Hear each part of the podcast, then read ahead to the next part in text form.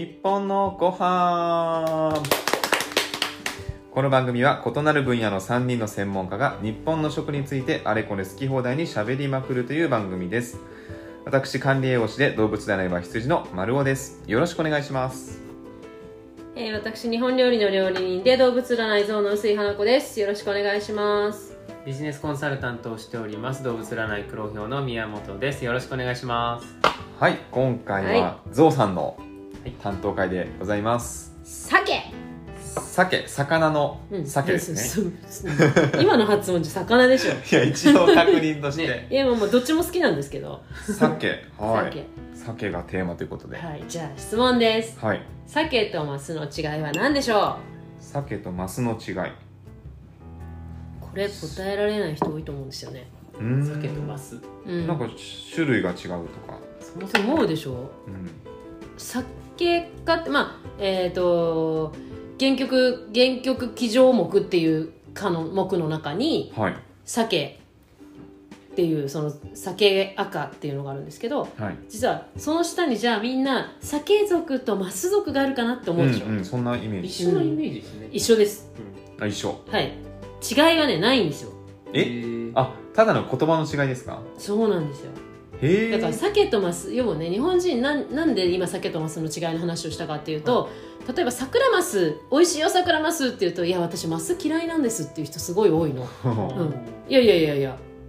桜マスって鮭だけどって思うわけよ。うん。なんだろう川にいるちっちゃいやつ？ニジマス？あそうそうそうそうそうそうなんです、ニジマス？そうなんです、まあそう。うん、そうなんですよ。そのイメージそのでイメージ。大きくまあニジマスの海に行くと酒になるイメージ。うんうんうん。なんかそうだね。マスの方がなんかね。小さいねすごく大きくなぜか日本人は海に行くのが鮭。川に残るのがマスみたいなはいはい。感じで考えてて、はい。マスのが臭いみたいな。うんうんうん、うんなぜか。なんか川魚っぽぽいイメージ。いっていう、うんざっくりと思ってるんですけどいやそれはねはっきり言うとね全然そうじゃなくて名前がねなかったのね昔。で日本はほとんど白酒っていう種を食べてるんですけど白い鮭の白酒っていう種をよく食べてるんですけどその白酒以外のことをマスって呼んじゃったわけ。だからわけわかんなくなっちゃったんですよ。これが結構あの混沌としてる原因の一つでまあ正確に言うとまずその鮭赤の下にはその伊藤族イワナ族サルモ族鮭族っていうその4種の族があって確か4そこにイワナ族が入ってるっていう。あそうイワナ族はイワナです。うん。はい。うん。イワナ族は鮭赤の中のイワナ族はイワナこれはもう分かりやすい。でも鮭なんだそのそう親というか、うん。あそうそう。だから鮭と鮭のグループのい一種族そうですそうでですそうです。あ鮭のグループの石種族に、まあ、イワナがある、まあ、伊藤っていうちょっとなんていうかか口がこうやってベッって開いた不思議な魚もいるんですけど、まあ、サルモ族っていうのが、えー、多分一番わかりやすいのはアトランティック産ああサルモ族っていうサルモ族。で鮭族の中に、まあ、鮭とかカラフトマスとかサクラマスとか、い、や紅鮭あ、まあ、ヒメマスか。ヒメマス銀鮭ニジマスマスノスケで全部が鮭族なんですそうなってたんだ。そう。なんかでね鮭が総称みたいな感じなのかな？そう。ですそうです鮭ね本来はその流通において白鮭だけを鮭って呼んでたんだけどうん。じゃあそれ以外全部マスって呼んじゃったんだよね。多分誰かが。白鮭じゃない。だからマスみたいな。うん。ちなみに白白鮭が鮭も種類があるのよ。白鮭の中にも秋鮭時鮭とあの時知らずとか秋鮭とかあー。ケージとかも全部白鮭なんですよ。はいはいはい、白鮭がなんか昔はブランドだったのかな一つの。でその中にブランドの中でもそのなんか有名なものが今みたいに出てったみたいな。そう。白鮭がね日本近海にいたんですよ。うん。うんまあ、今はすごいどんどんどんどんあの、まあ、ちょっと後で言いますけどあの水温とかの問題でどんどんどんどんねあの行っちゃってるんですけど外に。うん。もともと近海にいたのはその白鮭の種だったんですよ。はい。うん。で忘れちゃいけないのは今みたいな遠洋漁業ってできないんですよ昔、うん。うん、だから近くにいた鮭っていうのが当然食べるものになってくるじゃないですか、はい。で最初に多分その白鮭を食べてたんだね。でその白鮭に対して鮭という名称をつけちゃったから、うん。そうじゃないものを別の名前にしてったってだけだと思う、うん。あそうなんですよ。あこれちょっと違うから違う名前でみたいな。そうそうそうそうそうそう、うん。じゃあマスみたいな。すごい安易な発想だったのかなと昔はねこれは推察ですけど。ーはい。でも白鮭に対して、まあ、紅鮭と言われるものが、まあ、あるんですけどまあ、紅鮭っていう紅鮭って紅っていうついてるぐらいだからあの赤いいわゆるなんかこうなんていうのかな。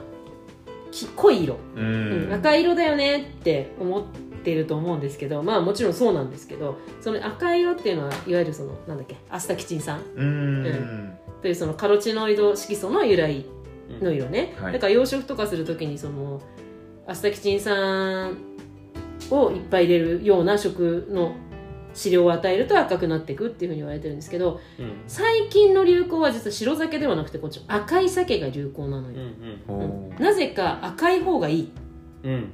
うん、美味しそうってなっていて、うん。ただ紅鮭の多くは輸入なんですよ。はい。北米ロシアうん。とかの輸入品がほとんど。ただしただし北海道の一部でもうん。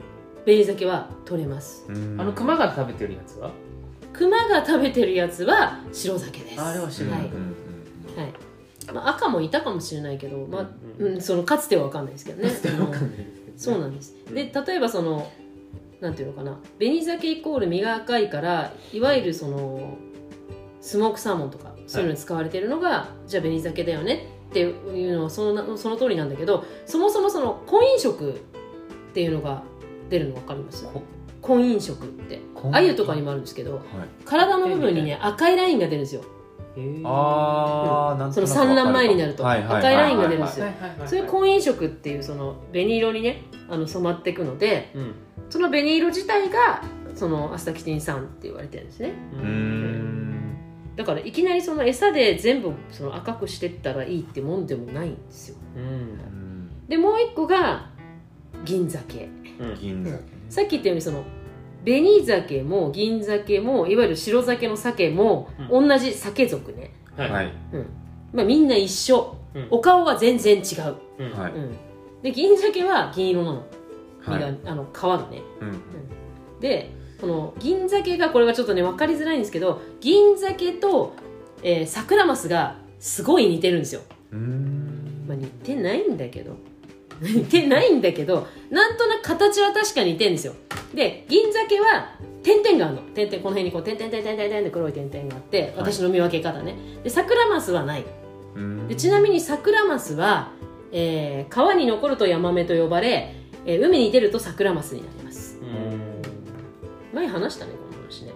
またサクラマスがすごい大好きな、えー魚なんですけどね、まあ、そういうふうにあの分類がいわゆる意外と適当なんですね。うん適当な上に多い。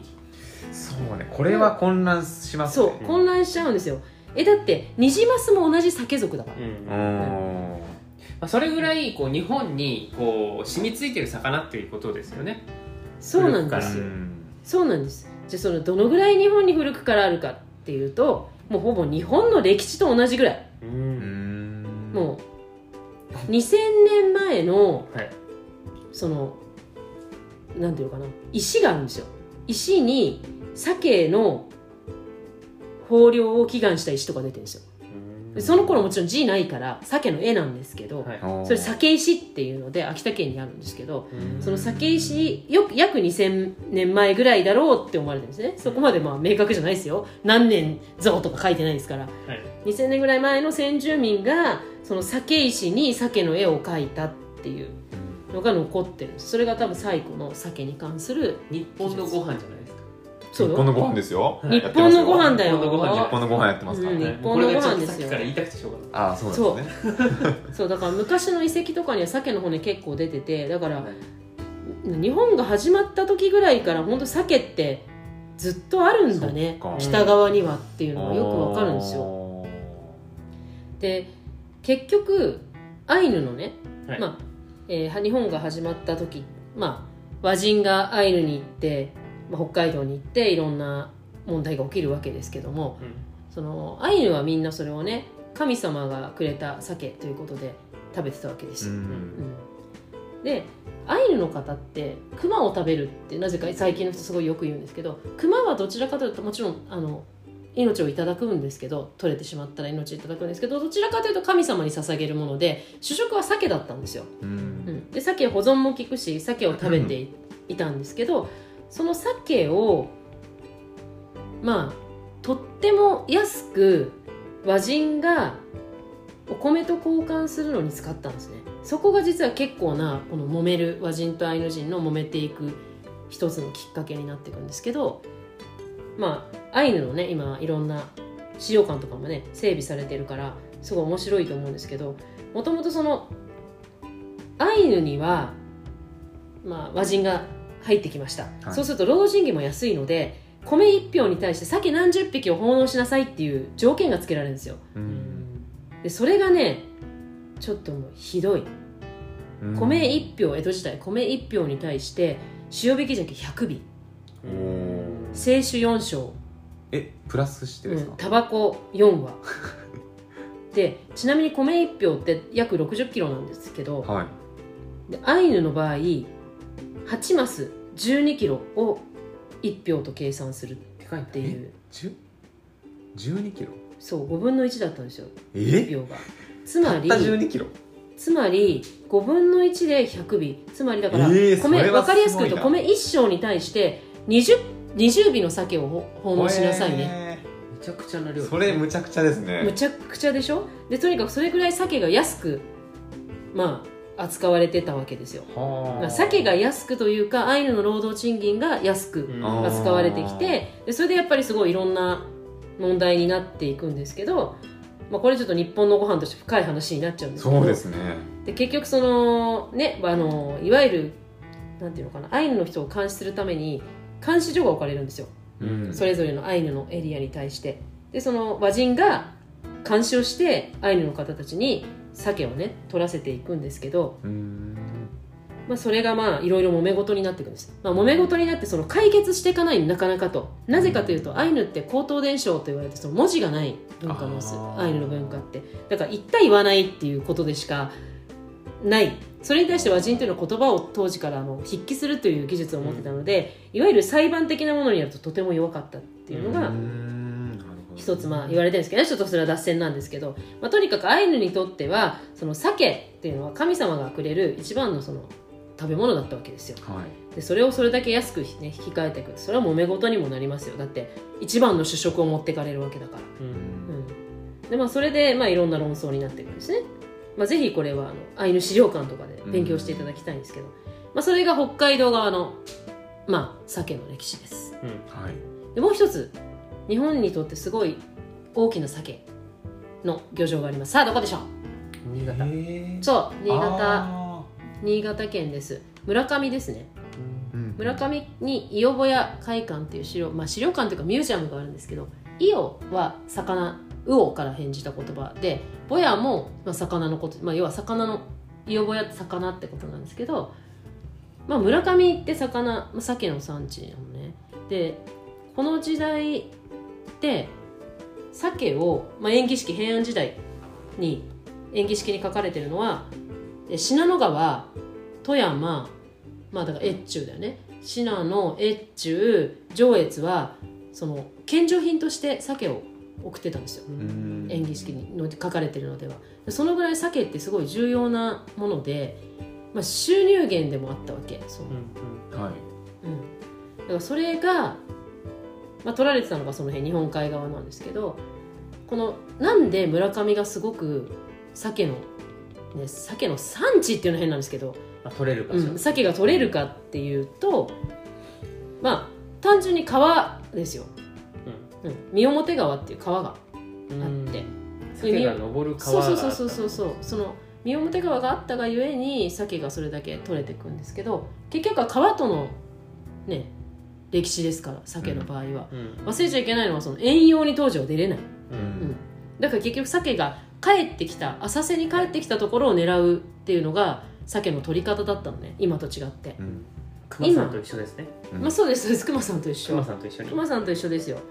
なんだけど今は要はお腹に卵をいっぱい持って卵が出来たて柔らかいのがいいからもっと海沿いに行って帰ってくる手前で取っていくんですけど、ううん。んでその当時はね昔は鮭の卵だけを狙ってるわけじゃなくて鮭そのものも狙ってるから、まあ、浅瀬に帰ってきたのを取ってたわけですよ、うん。はい。ただその新潟がすごいのはこの村上がすごいのはあの日本で初めて鮭を人工増殖するために川を変えたの。へ皮を変えた。そ整備したみたいな。うそうそう。そうこれがすごいんですよ。だからこの江戸時代その鮭が収入源だからすごい大事な収入源だし鮭1尾って結構あるからうん。すごい食料源でもあったわけですよ。収入源かつ食料源だったのが不良が続いたんですよ。あー。で今だったらあちょっとなんかあの水温上昇かなとか、なんかどっかに例えばあのダム作っちゃったからかなとかっていろいろ分かるかもしれないけど当時だから分かんないんですよ江戸時代、でどうしようってなった時にその鮭をずーっと観察してた青戸さんって人がいたんですよ。はい。この人ねあの浦上に行くと銅像が立ってるんですけどまあ武士がねいるんですでその青戸さんがもう殿様にもうこの鮭は必ず戻ってくる。あの必ず戻ってくるからうん。鮭を全部取ったら鮭はしん激減するっていうその修正を初めて伝えるんですよ。へえで何を言ったかっていうとまず鮭を保護するんですよ全部取らないっていう。要は必ず帰ってくる。同じ鮭が帰ってくるっていうことを見つけたのね。うん。うん。まあ、要するに子供っていうかその卵を産む前に全部取っちゃったらいなくなっちゃうよっていうことに気づいたってことですか？まあそれもそうなんだけど鮭って1年生じゃないので。あうん。ああだからあの鮭を保護しましょうっていうのをまずその提言したわけ。でこの当時その青戸さんっていうのはそんなにあの上の位じゃないから殿様に言うってもう多分そのまま首を切られてもおかしくなかったわけ、うん。でまず鮭を保護しましょうっていうのとこの人すっごい頭が良くて鮭が産卵しやすいように入り江要はなんていう分流を作りましょうっていううん。あの川の整備をしたんですよ。でこれが30年かかんのええ日本表川の川の整備って、まあ、当時だからね。でもよく聞き入れられましたねそれ。そうなのよ。あそれぐらい切羽詰まってたたね。村上藩がねでそれを30年かけてその増殖していく事業をやってったおかげで村上の鮭っていうのが守られていくんですよ、へえまあ、そういう意味ではその、まあ、アイヌの文化っていうのはいろんな人が入っていろんなこと言って、ね、全部鮭をとにかく取れ取れってなっちゃったのに対してまあとにかくすごい一人の方なんか頭のいい人がいてその鮭が天の恵みだから守りましょうって言ってうん。あの守った人がいるわけ。へで今でもその鮭を必ず残して戻すっていうのが村上のやり方なんですよ。今でも取っちゃいけないんですよ。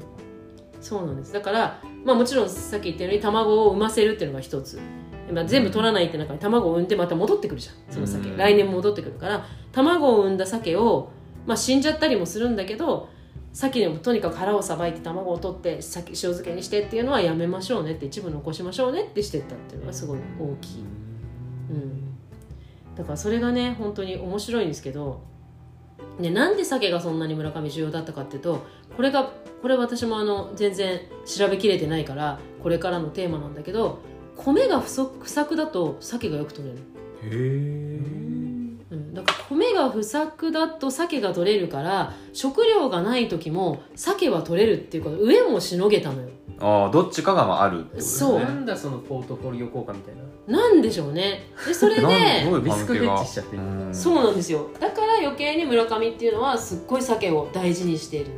うん。大切にしているっていうのが一個ですよね。不思議ですね。だから鮭料理だけで100種類あそんなにあるんですか、へー。この村上だけでですよ。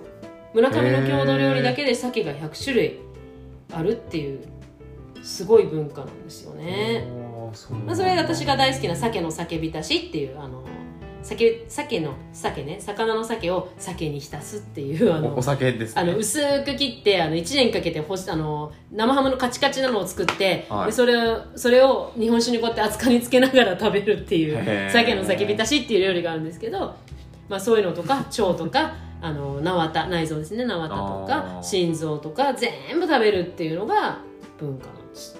うん。面白いですよねすっごい美味しいの。ぜひ鮭の酒浸しやってみんな。えこれ村上に行ったらそういう酒料理がたくさん食べられるんですかね？どうだろうね。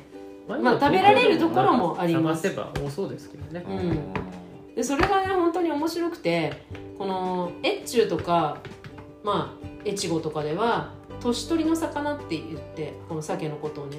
うんで年取りっていうのは年末年を超えるっていう意味なんですけど最後年末年始に食べる魚って言われてるんですよ。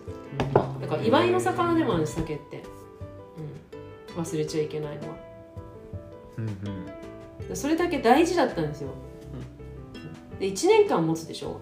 もうあのカラカラに干したら、はい。まあ、干し魚に関しては愛があるからさここにまた喋るとあれなんだけど の1年持つから全ての行事において鮭が出てくるの村上って。へだから七夕も鮭うん。えおおそれが鮭の酒浸しあの鮭の酒浸しにお酒ジャバジャバかけてみんな食べるんだけど。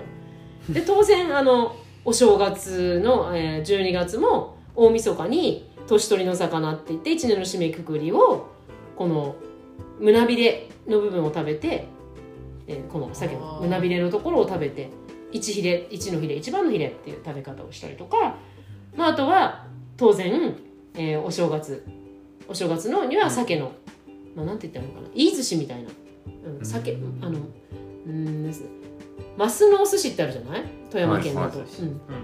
あれのもうちょっとあの塩引き鮭のいろんな部位を入れたのとかひずをつけて発酵させる、まあ、うん。いいにして食べるっていうお正月料理とか11月袴木の料理ね。袴木っていうのは、えーこっちでいうとこの七五三。うん。袴を着る。男子が袴を着る。儀式の袴木の料理も全部鮭うんすごいなと思います。食文化ですね。食文化なんですよ。で丸ごと食べるっていうのがねすごいなって思うよねやっぱり。うん。もちろんアイヌのね文化の中にも鮭ってほんとたくさん出てきてびっくりするぐらい鮭料理ってあるんですけどその鮭すら日本人ちゃんと理解してないやんみたいな。まあね複雑でしたね最初の話。そうですね。そうそうだね。うん。なんかよくわかんないからみんな鮭かマスかみたいな、うん。うん、そんなことはねないんですけどただそれぐらい大事な食べ物だったんだろうなとは思うよ、ううん。ん、だってみんな鮭はさなぜかあの塩鮭の焼くやつがみんな鮭だと思ってるけど生でだって食べますからねもちろん。サーモンになっちゃうイメージですね。そう。そ生で食べるときは。確かに。そうなんですよ、うん。びっくりするのはさなんかサーモンの方が美味しいとか言われるといやいやサーモンの方が美味しいという言葉が間違ってると思うけど、うん。うん、サーモンってだから鮭だから。そうかそうか、う、お茶じゃなくてティーの方が美味しいって言ってる、そうそうそうそうそうそうそもそもそれ鮭ですけど、はい、そこ鮭だけどとかまあ、いろんなのがあるからね。産地的にねちょっとサーモンって向こうの脂が乗ってるイメージだから。まあそれアトランティックサーモンのイメージですよね、うん、だからもうちょっとそのすごい日本って鮭事業というかその村上もそうだけど鮭を取るためにいろいろと取り方とかもすっごい工夫してきたの。その、うん。平安時代とかもそうですし奈良時代もそうだしさっき言った演技式のじ、ね、平安時代もそうだしどうやったら網にかかるかとかすっごいやってきたうん魚種なのね。あでかつ祝いにも使われてきたの。思ってるよりさもあこう歴史的に見ると日本人と常にずっと一緒にいたそうおなんですよ。魚ってことですね、そうなんですよ、日本人の食文化になくてはならないのが鮭、うんまあクジラもそうですけど鮭なの。そうか。もちろんカツオとかもそうだよ、うん。あうん。